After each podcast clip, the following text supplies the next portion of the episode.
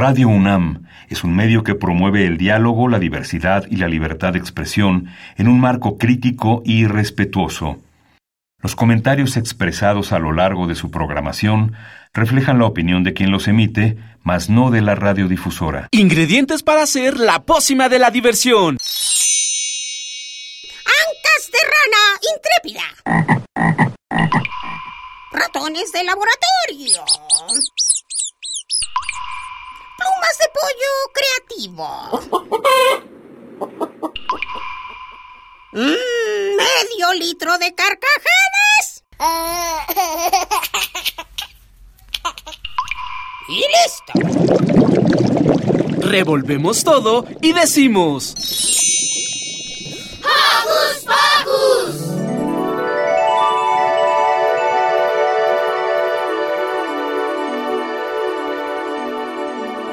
Muy buenos días, bienvenidos a una emisión más de Hocus Pocus. Estamos felices por sabernos acompañados de nuestros muy queridos Hoco Escuchas. Yo soy Silvia y los saludo con un sonoro beso. Y yo soy Santi. Mandamos saludos cariñosos a nuestros Joco conductores y a Carmen, Lilith y Luis, nuestro super equipo de producción. Hoy en Hocus Pocus tenemos a una super niña del futuro que estamos seguros les va a encantar. También escucharán la entrevista que hicimos a Eduardo Rivero Cruz, director de la película Un disfraz para Nicolás. Liber nos trae una nota buenísima sobre los recientes Juegos Olímpicos. Y Diego Emilio nos lleva una vez más al viejo continente. Este programa va a estar chidísimo, así que no despegues las orejas de la radio porque ya inició. ¡Hocus Pocus!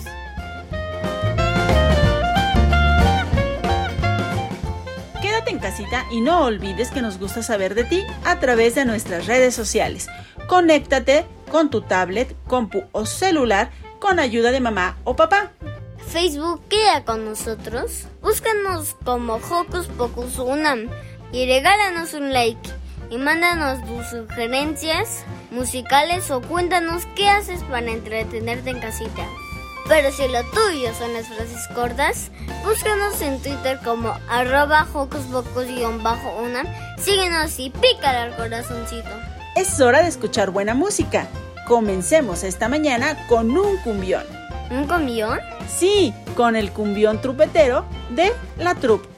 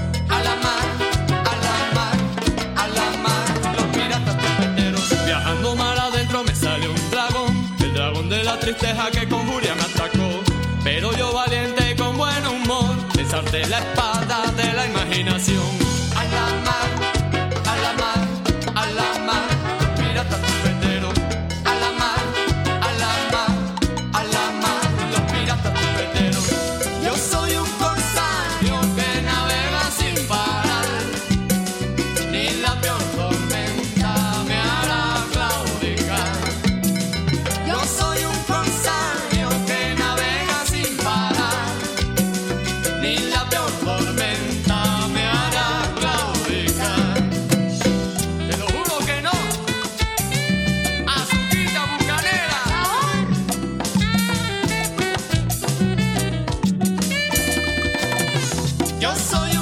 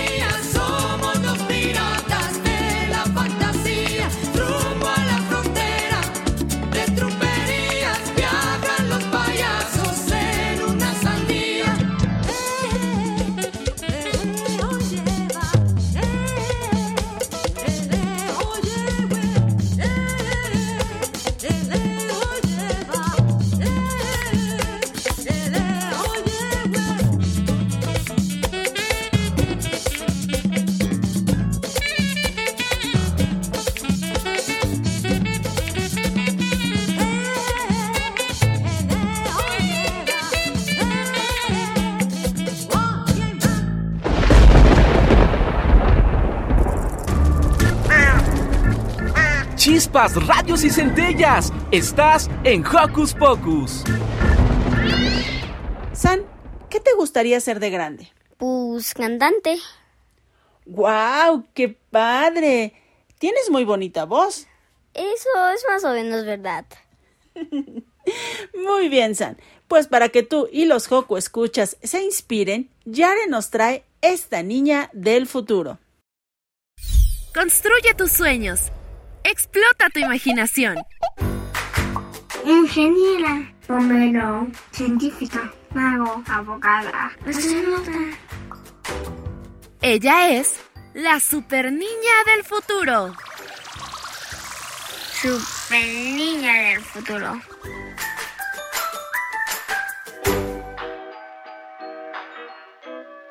Buenos días queridos Joco Escuchas, pues como acaban de escuchar estamos con la niña del futuro y esta mañana nos acompaña una pintora muy famosa que seguramente la han escuchado nombrar y hoy vamos a conocerla más. Está con nosotros Olivia Galvez Luna, mejor conocida como Olivia Luna dentro de la pintura y del arte. Olivia, bienvenida, muy buenos días a Hocus Pocus. Muchas gracias por invitarme a Hocus Pocus. Pues gracias a ti por querer acompañarnos y contarnos un poquito más de lo que tú haces. Y bueno, a ver qué te parece si iniciamos con que nos cuentes en dónde fue que estudiaste. Fui a la Academia de San Carlos de Arte y Diseño que se ubica en México, donde te enseñan las técnicas de arte visual, diseño, entre otras. Muy bien. Oye, ¿y cuántos años estudiaste ahí? Estudié cuatro años. También aprendí técnicas o modos de pintar como el paisajismo, que es cuando pintas paisajes o lugares. Ok, muy bien. Oye, ¿y cómo se llama tu pintura más famosa? Invierno. Se llama Invierno. ¿Y cómo fue que te inspiraste para hacer este cuadro? Pues claramente su nombre lo indica que me inspiré en invierno cuando salí y vi los árboles cubiertos de nieve, con unas pocas hojas y cubiertas de nieve. Y también porque quería probar otra técnica, ya que normalmente los pinto como si fuera primavera o verano. Los árboles. Sí. Oye, y sabemos que visitaste Canadá en algún momento. Cuéntanos por qué decidiste viajar a ese país. Fue cuando terminé la licenciatura y porque en México no nieva y de chiquita siempre quería ver y sentir la nieve. Acá, en Canadá, cae mucha nieve. Oye, y para los escuchas que no conocen este cuadro famosísimo de invierno, ¿podrías contarnos un poquito de cómo es? ¿Describirlo? Este cuadro es de 34 centímetros de, de ancho y 26 de largo. Me tardé un día y medio en terminarlo porque tiene muchos detalles y la técnica con la que lo hice es sólido. La escena es un árbol con pocas hojas cubiertas de nieve. Y cuéntanos un poquito qué colores usaste para esta pintura. El principal color que más se repitió fue claramente el blanco. un, unos pocos tonos de verde, oscuro y claro oscuro para las hojas y verde claro para el pasto. También usa naranja y azul claro. Muy bien. Oye, pero seguramente si eres una pintora muy famosa, debes de tener algunos otros pintores a los que admires, ¿no? ¿Cuáles son tus artistas a los que admiras? Mm, me gustan todos, pero con quien me identifico es más es Frida Kahlo, por su forma de pintar y su historia en el arte. Oye, y además de la pintura, ¿hay alguna otra forma del arte que te interese o te llame la atención? Sí, son la música y la danza que estudié de, de chiquita en, en la Escuela de Iniciación a la Música y a la Danza Olinjo Listli, eh, ubicada en la Ciudad de México. Ahí estudié en la época de la primaria. Órale, sí, sí hemos escuchado un poquito sobre esa escuela que de hecho ya otro conductor aquí hizo una entrevista a la que fuera directora. Oye Olivia, y bueno, ya nos contaste que estudiaste música y danza. Y dinos, cuando tú trabajas y cuando estás haciendo un cuadro nuevo, ¿te gusta escuchar música y qué tipo de música te gusta escuchar? Sí trabajo con música y una que de seguro todos conocen es para Elisa de Beethoven, que además que dura mucho, me gusta que dura mucho porque así no tengo que estar eligiendo música para poder concentrarme. Más bien, tengo que, que estar más concentrada en la música que en la pintura. Así es. Cuéntanos, Olivia, ¿cómo fue que te hiciste famosa? ¿O cómo es eso? Por una amiga que trabaja en una galería de arte. Entonces le enseñé una pintura que hice y le gustó. Me preguntó si la podría presentar. Le dije que sí. Poco tiempo después, un cliente le gustó y la compró. La expuso con sus amigos y así fue como me hice más conocida. Órale, un poquito también de suerte, ¿no? Cierto. Y además de esta galería de tu amiga, ¿dónde más has presentado tus pinturas? En galerías que se ubican en México, Nueva York y también quiero llegar a París, pero para eso tengo que esforzarme mucho. Así es, trabajo duro. Oye, ¿qué es lo más difícil? ¿O tú crees que hay algo difícil en el trabajo de ser pintora? Sí, que en ocasiones puedes tener un bloqueo creativo. También he tenido en una ocasión un problema que fue que una clienta me pidió una, un cuadro en específico. Lo hice muy rápido porque la clienta se iba en siete días, además de que tenía muchos detalles. Lo bueno fue que me inspiré en una cascada que había visto en mi niñez en Puebla. Órale, las experiencias de la infancia nos van marcando mucho, ¿no? O te, te marcaron mucho para poder ser pintora, ¿no? Sí. Muy bien, y ya casi para finalizar esta entrevista, cuéntanos, si tuvieras que recomendarle algo a nuestros Joco Escuchas para ser una pintora tan famosa como tú, ¿qué les dirías? Que primero tendrían que estudiar, después si pueden viajar, leer para conocer, prácticamente para poder conocer de los demás países y el mundo, ah, y conocer sobre, en este caso, sobre los artistas o pintores. Muy bien, pues, pues muchísimas gracias a la pintora Olivia G. Luna. Regresamos al presente.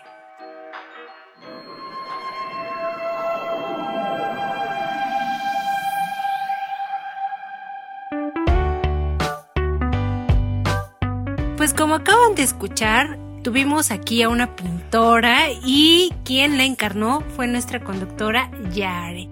Yare, cuéntanos por qué decidiste en esta cápsula de la niña del futuro ser una pintora. ¿Qué es lo que te llama la atención de esta actividad? Porque me gusta que puedes, sobre la pintura puedes expresar los objetos o los paisajes de diferentes formas o colores. Por ejemplo, puedes yo una vez pinté una manzana, pero no una manzana común, una manzana color morado. Órale, morado, qué padre. Imagínate que, o sea, ¿te la comerías si, si hubiera manzanas morado de verdad? Yo no creo que podría verla con ojos de antojo, pero bueno. Muy bien. ¿Y algo más que les quieras decir a los Joco Escuchas? Que sigan sus sueños y que también hay que esforzarse mucho para poder llegar a donde quieren, a lo que quieren ser. Pues muchísimas gracias Yare por esta entrevista y por invitarnos a la creatividad. Nosotros seguimos aquí en Hocus Pocus.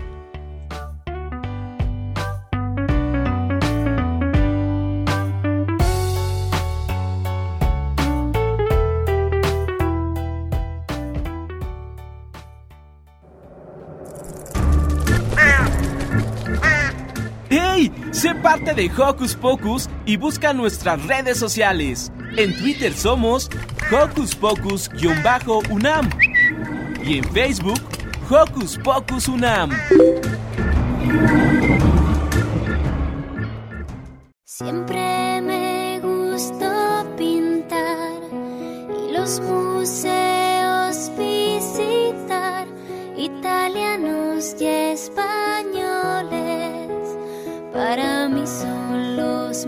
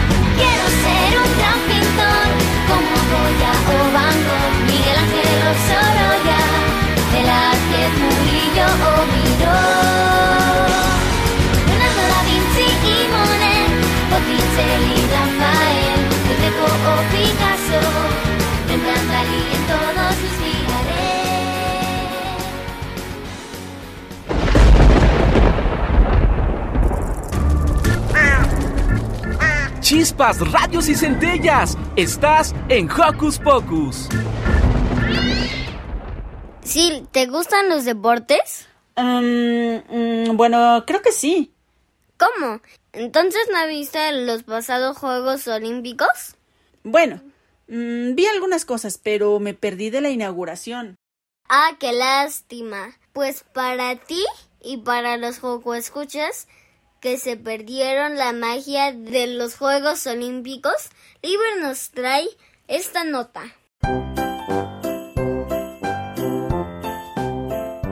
¿Qué les interesa a las niñas y niños de hoy? Su opinión es importante. Seguimos con la nota de la semana.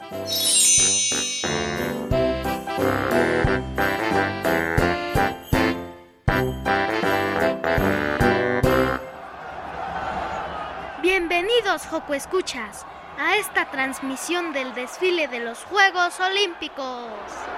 Soy Liber Nahuali y les narraré el desfile olímpico de Tokio. El primer equipo en salir es el representativo de Grecia, que muestra en su vestimenta los colores blanco y azul de su bandera.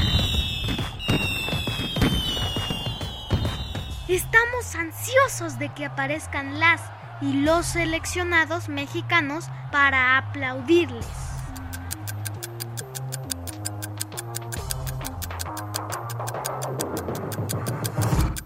Dos horas más tarde... ¡Por fin! ¡Por fin aparece por el túnel del Estadio Olímpico de Tokio, abanderada por la golfista Gabriela López y el clavadista cinco veces finalista olímpico Rommel Pacheco, la selección olímpica mexicana en el lugar 182. Esperen, ¿no se supone que el orden de aparición de las selecciones tiene que ser conforme al alfabeto? Entonces, ¿por qué Grecia apareció primero? ¿Y por qué en esta ocasión México apareció hasta el lugar 182? Pues todo tiene una explicación. Por ser la cuna de los Juegos Olímpicos, Grecia siempre ha salido en primer lugar en cada desfile olímpico. Fue en Olimpia cuando en el año 776 antes de nuestra era se llevaron a cabo las justas deportivas. Hay varios mitos sobre el origen de las justas olímpicas.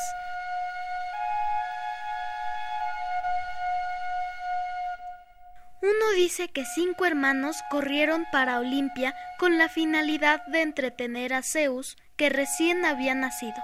Otra menciona que un oráculo predijo que el rey de Pisa, Enómao, sería asesinado por su yerno. Por ello, decidió hacer una carrera de caballos para deshacerse de los pretendientes de su hija, Hipodamia, a quienes mataba si perdían esta carrera. Por supuesto que Enómao siempre ganaba, pues el dios Ares le había regalado algunos de sus caballos divinos.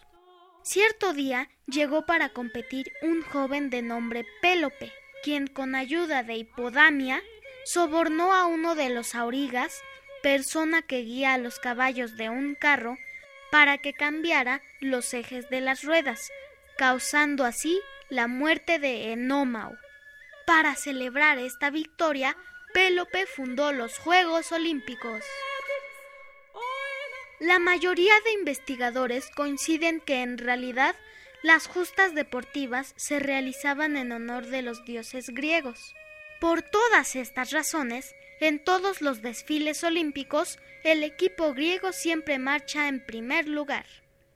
La selección mexicana fue la número 182 en salir, después de Sudán del Sur y Birmania. Para asignar el momento que le tocaría a cada país desfilar, se tomó como base el katakana.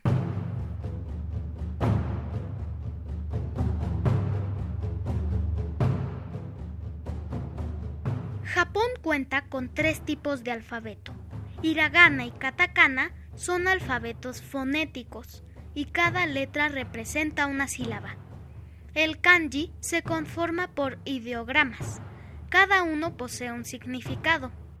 En katakana, la pronunciación de México es Mekishiko, Tomando en consideración estos aspectos, fue que tardamos aproximadamente dos horas en ver marchar a los seleccionados y seleccionadas mexicanas en el desfile olímpico. Un dato curioso es que para el desfile inaugural de los Juegos Olímpicos en Pekín 2008, las selecciones de cada país marcharon de manera diferente, pues para ordenarlo se tomó en consideración el número de trazos que contiene el nombre de cada país en los ideogramas chinos, de nombre sinogramas o caracteres Han. En esta ocasión, los mexicanos y mexicanas olímpicos desfilaron en el lugar número 196. Los próximos Juegos Olímpicos se llevarán a cabo en París en 2024. Francia pretende que sean unos juegos innovadores, acogedores, generosos, ecológicos y sustentables. A tres años de las próximas Olimpiadas, el presidente francés Emmanuel Macron adelantó que la ceremonia inaugural, el 26 de julio de 2024, se realizará sobre barcazas en el río Sena, para que sea inolvidable, popular, abierta a todos y con la finalidad de que lleve un mensaje para el mundo.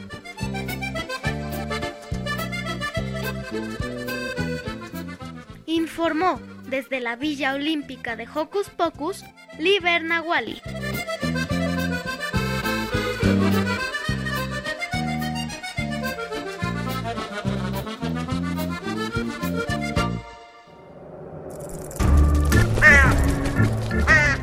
¡Hey! Sé parte de Hocus Pocus y busca nuestras redes sociales. En Twitter somos Hocus Pocus-UNAM y en Facebook Hocus Pocus UNAM.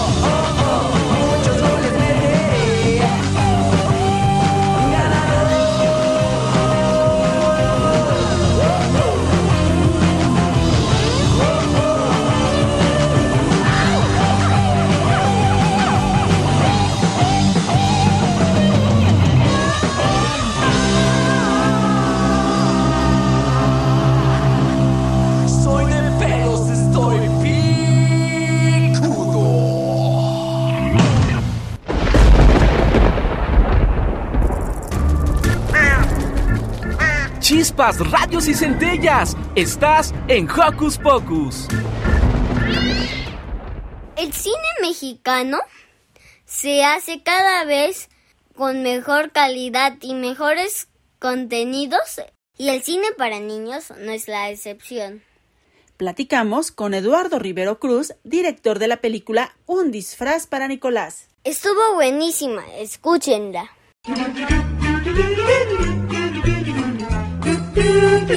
¿Listo micrófono? ¡Yeah!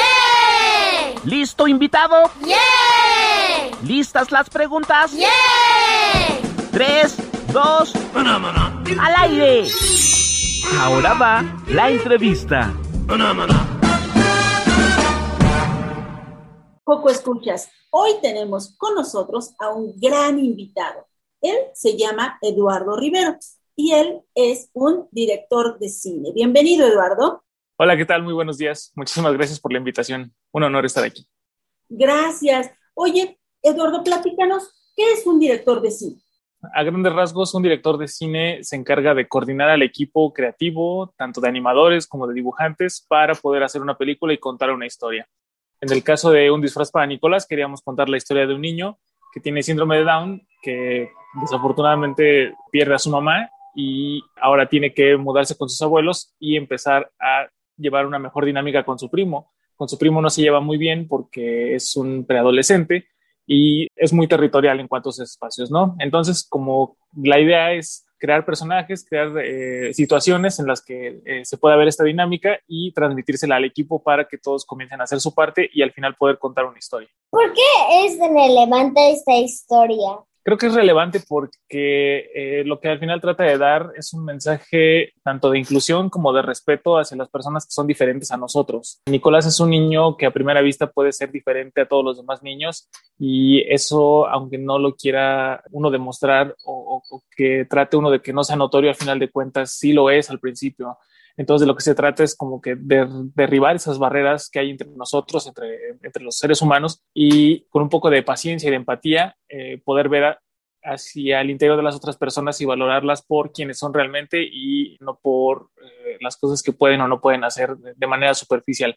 Entonces, ese creo que es el mensaje que, que tratamos de dar en la película y eh, creo que lo conseguimos. Y, y, creo que al final, cuando terminan de verla, creo que se pueden dar cuenta un poco cómo el, el, el ejemplo que estamos tratando de, de, dar, también nosotros lo llevamos a cabo, porque al final la voz del niño protagonista que tiene síndrome de Down, el niño que hace la voz eh, se llama Fran Fernández, realmente tiene síndrome de Down. Entonces quisimos ejemplificar desde la producción, un poco poner el ejemplo para, para empezar desde nosotros mismos. Entonces creo que eso podría ser eh, relevante al final del día para las familias y las personas que la vean. ¿Eso es lo que hace especial a Nicolás? Eh, eso es lo que lo hace diferente de los demás niños en un principio, pero al final te puedes dar cuenta que al final todos somos seres humanos, todos tenemos un alma y eso es finalmente lo que nos une. Hay muchos niños en el mundo, pero es sencillo identificarnos con Nicolás o con su primo? Justo lo que tratamos de hacer es que los, nos pudiéramos reconocer un poco en los dos niños, porque al final todos somos diferentes y todos tenemos una manera diferente de ser. Entonces creo que al final con Nicolás nos podemos empatizar por el hecho de que todos en algún momento fuimos niños, todos jugamos, todos tenemos como ese vínculo con nuestra mamá muy fuerte. Entonces yo creo que por ese lado podemos identificarnos con Nicolás eh, de entrada y con su primo también, porque también en algún momento fuimos niños más grandes que teníamos otros intereses y que a lo mejor nos costaba un poco de trabajo eh, hacer amigos también. Eduardo, un disfraz para Nicolás entra dentro de lo que se ha llamado un cine incluyente. Digamos, en esta época donde la inclusión no solo está más presente que nunca, sino se habla de ella en todo momento, ¿por qué resultó para ti importante o por qué decides hacer esta película, hacer este largometraje, además animado, que tenga un mensaje de inclusión? Bueno, de entrada, Un disfraz para Nicolás es producido por el estudio Fotosíntesis Media, fundado por Mike Uriegas. Él desde el inicio siempre tuvo la, visión de crear algo que llamamos entretenimiento con causa, que es justo darle un poco de voz a esas situaciones o esos temas que no son tan presentes incluso para hablarlos eh, directamente, ¿no? Y mucho menos en el cine comercial. Entonces creemos que la animación como una herramienta poderosa nos ayuda a, poder transmitir cualquier mensaje y en este caso creo que mm, lo estamos consiguiendo de alguna manera. Por ejemplo, la película anterior eh, es El ángel en el reloj, que hablaba del cáncer infantil. La protagonista es Amelia, que es una niña eh, que está pasando por una situación difícil. Entonces, sí puede ser de repente un poco complicado como tocar esos temas, pero tratamos de hacerlo con mucho respeto y siempre que al final el mensaje de la película sea universal, ¿no? Y en este caso con Nicolás, creemos también que al final de cuentas Nicolás es un niño con síndrome de Down, pero lo que resulta relevante al final es que justo superficialmente a lo mejor puede haber diferencias, pero al interior de cada una de las personas creo que todos somos iguales y todos podemos entendernos eh, y aceptarnos los unos a los otros. Fotosíntesis ha tenido tres películas que entran dentro del cine inclusivo. Una recibió un Ariel, otra hubo una nominación Platícanos un poquito de esto y luego vamos con la segunda parte de esta pregunta. La película que recibió el Ariel fue La increíble historia del niño de piedra. Esa fue la primera película que se hizo eh, dentro del estudio, pero era un estudio muy joven en ese momento y también fue hecha con muchos artistas que estaban apenas en formación. Eh, e, incluso a veces era, eh, perdón, para varios de ellos era su primer trabajo dentro de la industria. Entonces la película, a pesar de que le tengo mucho cariño, se nota esa curva de aprendizaje. Entonces, hay muchas cosas que son perfectibles, por así decirlo, pero que eso, al final de cuentas, lo valioso fue que nos ayudó a después a depurar muchos eh, procesos y a pulir las capacidades de, los artistas. Por eso es que el ángel en el reloj es un salto bastante grande o importante con diferencia del niño de piedra. Se puede notar que hay una mejor calidad de animación, una mejor narrativa, finalmente seguimos siendo un equipo que está aprendiendo, pero al final del día creo que todo eso al final nos ayudó a pulirnos todavía mucho mejor para empezar a trabajar la película de Nicolás ya con una mucho mejor preparación y haber aprendido de nuestros errores y de nuestros aciertos y poder contar una historia lo mejor posible. Entonces, ah, bueno, y ahorita Nicolás, eh, Un Horas para Nicolás está nominada igual al Ariel. Aún no sabemos cuándo va a ser la ceremonia, pero confiamos en que lo ganemos algo que quería resaltar, creo que eh, acerca del niño de piedra, ganó el Ariel junto a otras películas que también estaban nominadas que tienen una calidad técnica muy superior, pero yo creo que lo que valoraron en ese momento para ser reconocida fue precisamente que estaba tratando de dar una propuesta diferente, o sea, que se estaba tratando de salir de los eh, convencionalismos, tal vez un poco del cine comercial y tratar de ser algo que tuviera como una voz y, algo más especial. Entonces, al final creo que es una película que tiene muy buenas intenciones y creo que eso fue lo que reconocieron al final. Y para nosotros fue como un, una pequeña palmada en la espalda para poder seguir sobre ese camino y eh, seguir mejorando y esforzándonos. Digamos entonces que fotosíntesis media es incluyente en todos los ámbitos y en todos los sentidos, porque incluyó a un grupo de jóvenes que, como tú bien dices, fue su primera experiencia, fue su primer trabajo y han ido creciendo con ustedes. Y bueno, eso merece un gran aplauso para Fotosíntesis Media. Y ahora... Muchísimas gracias. ¿Cómo de recibido un público infantil un disfraz para Nicolás? Yo estoy muy contento con la respuesta del público y sobre todo la de los niños porque la han aceptado muy bien. Mientras estás haciendo la película te surgen un poco como las dudas de saber si estás yendo por el camino correcto y tomando las decisiones que van a ayudar a que el proyecto y el mensaje se, se cuente y pueda llegar a la gente pero cuando por fin se estrena y empezamos a ver las reacciones eh, de los niños, de las familias, siempre fue muy, muy positiva y hemos visto eh, pues muy contentos que la han recomendado, que han salido con un buen sabor de boca y que, bueno, ha, rondado por varios festivales alrededor del mundo y todos ha recibido como alguna mención honorífica o incluso ganado un premio. Recientemente eh, ganó el premio Quirino en España como mejor largometraje iberoamericano de animación. Pero al final de cuentas, esas son como reconocimientos que obviamente nos llenan de orgullo, pero a mí en lo personal que fue justo diseñada para ellos. Un disfraz para Nicolás, digamos, que está en las grandes ligas del cine para niños, en las grandes ligas de los contenidos para niños. Es pues motivo de orgullo de alguna manera y, y de todas, ¿no? Saber que estamos con un filme mexicano en esas grandes ligas. ¿Cómo fue su llegada a esto, Eduardo? ¿Y cómo los compromete de alguna manera a seguir creando producciones de gran calidad. Como te decía, si bien éramos un equipo joven, cuando empezamos el estudio, muchos sí tenían la preparación o los estudios, pero no tenían la experiencia.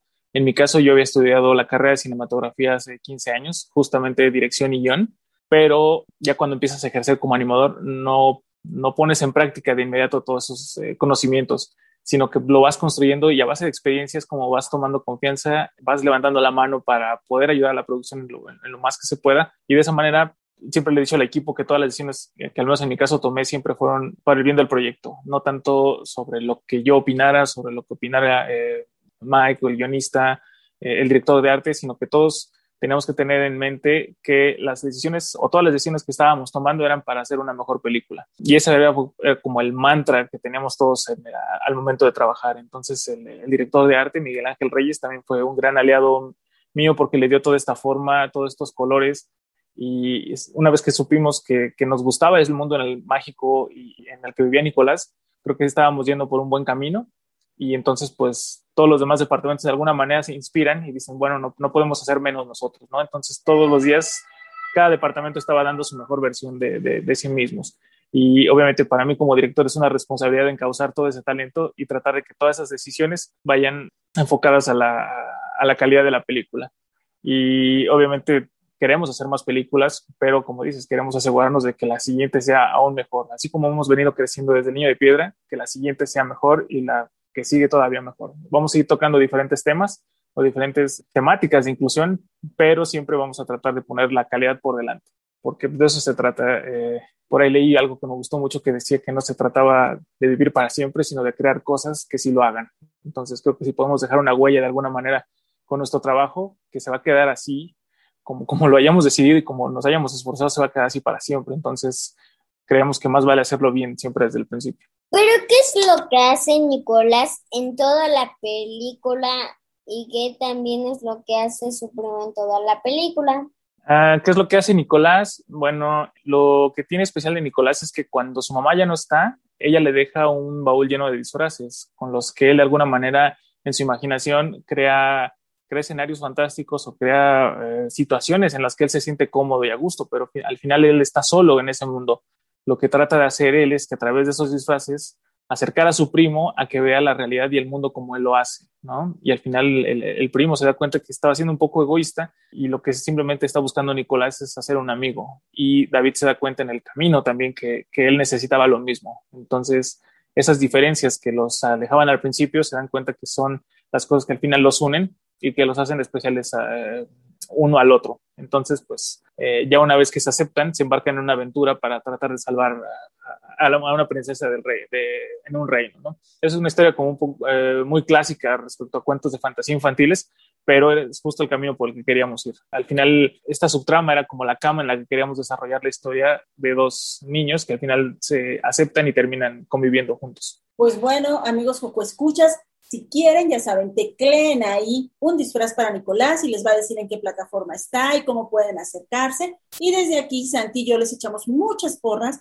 para que pues ganen el Ariel este año y sigan haciendo muchas más películas de esta calidad y con estos mensajes tan bonitos. Y, por, y un aplauso para la película, que está muy chida. Muchísimas gracias. Y nada, muchas gracias por el espacio. Y sí, estos son alicientes para hacer un mejor trabajo la próxima vez y, y, seguir mejorando, porque todo lo hacemos pensando en los niños y en nuestro público. Pues Eduardo Rivero, muchísimas gracias. Gracias por compartir con el público de Focus Pocus y esperamos tenerte prontito en Focus Pocus, ya en la cabina, fuera de, de estas paredes ah, que nos por supuesto. Yo encantado, cuando quieran. Muchas gracias. Muchísimas gracias. Que tengan muy buen día todos. Muchas gracias por la invitación y el espacio. ¡Hey! Sé parte de Hocus Pocus y busca nuestras redes sociales. En Twitter somos Hocus Pocus-UNAM y en Facebook Hocus Pocus UNAM.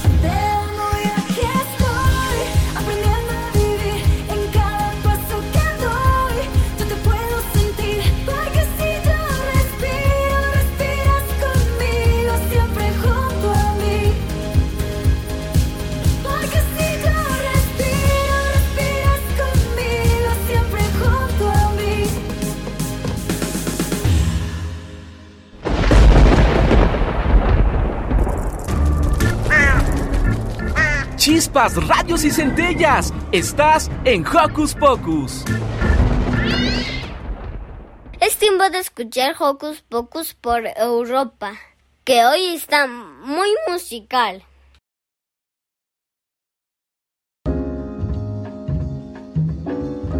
¿Qué tal amigos? En Hocus Pocus para Europa platicaremos con Jorge Belmont, fundador de la banda sesentera Los Belmonts, muy popular en México.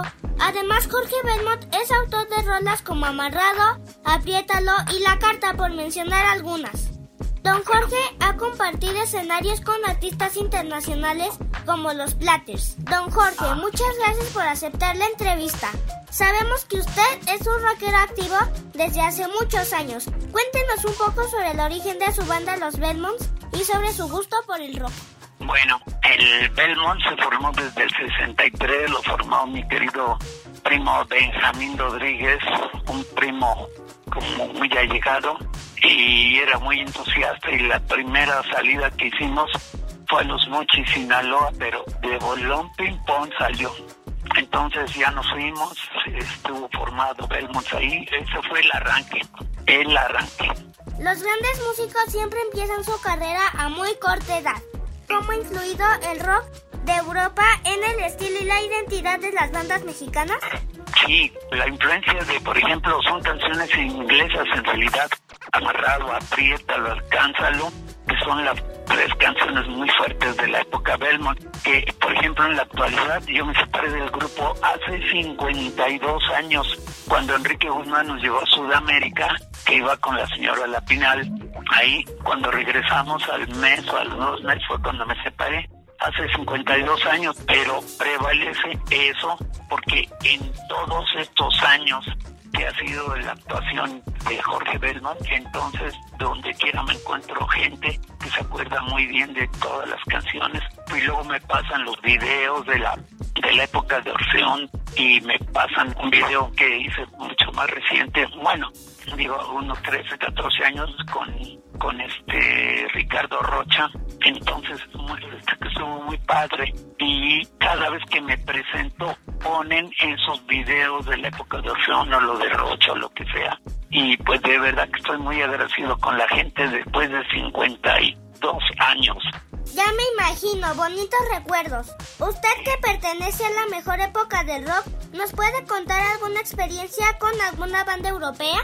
Bueno, bandas europeas, creo que en alguna ocasión me tocó con un grupo, un, un alternando allá en, en Acapulco, pero hijo, se me fue el nombre, pero digo, traen lo suyo, traen su originalidad, inclusive en la época Belmont, cuando grabamos varias canciones de, de la ola inglesa, Dave Clark Five, Amarrado, David Dos y Vicky Antich, eh, apriétalo y alcánzalo, arriba, abajo a los lados, los Yardbirds, este, también corriendo de, de Clark Five, ¿qué les da de Clark Five? Entonces, tenemos muchas canciones de la época de la ola inglesa.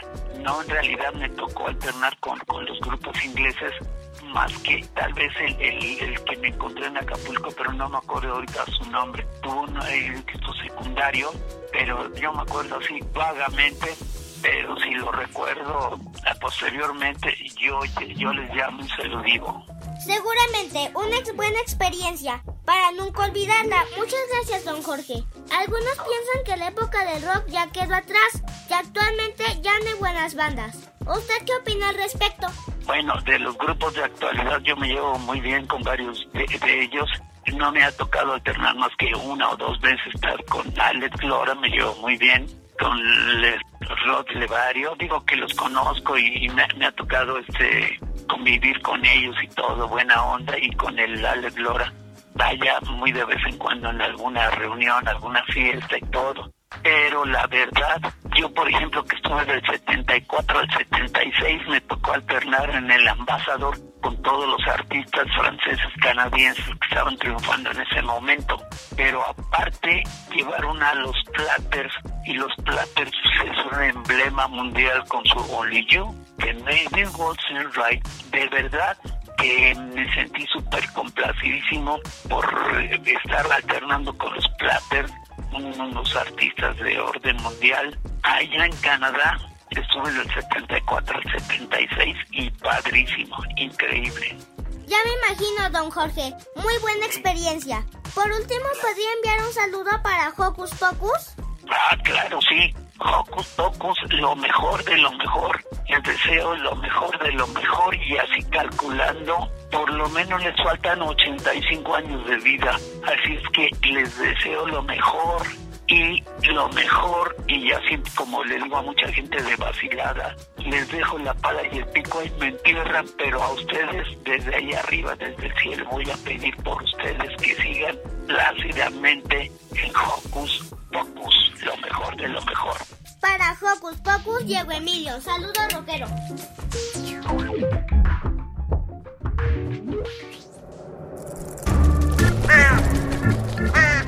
¡Hey! Sé parte de Hocus Pocus y busca nuestras redes sociales. En Twitter somos Hocus Pocus-UNAM y en Facebook Hocus Pocus UNAM.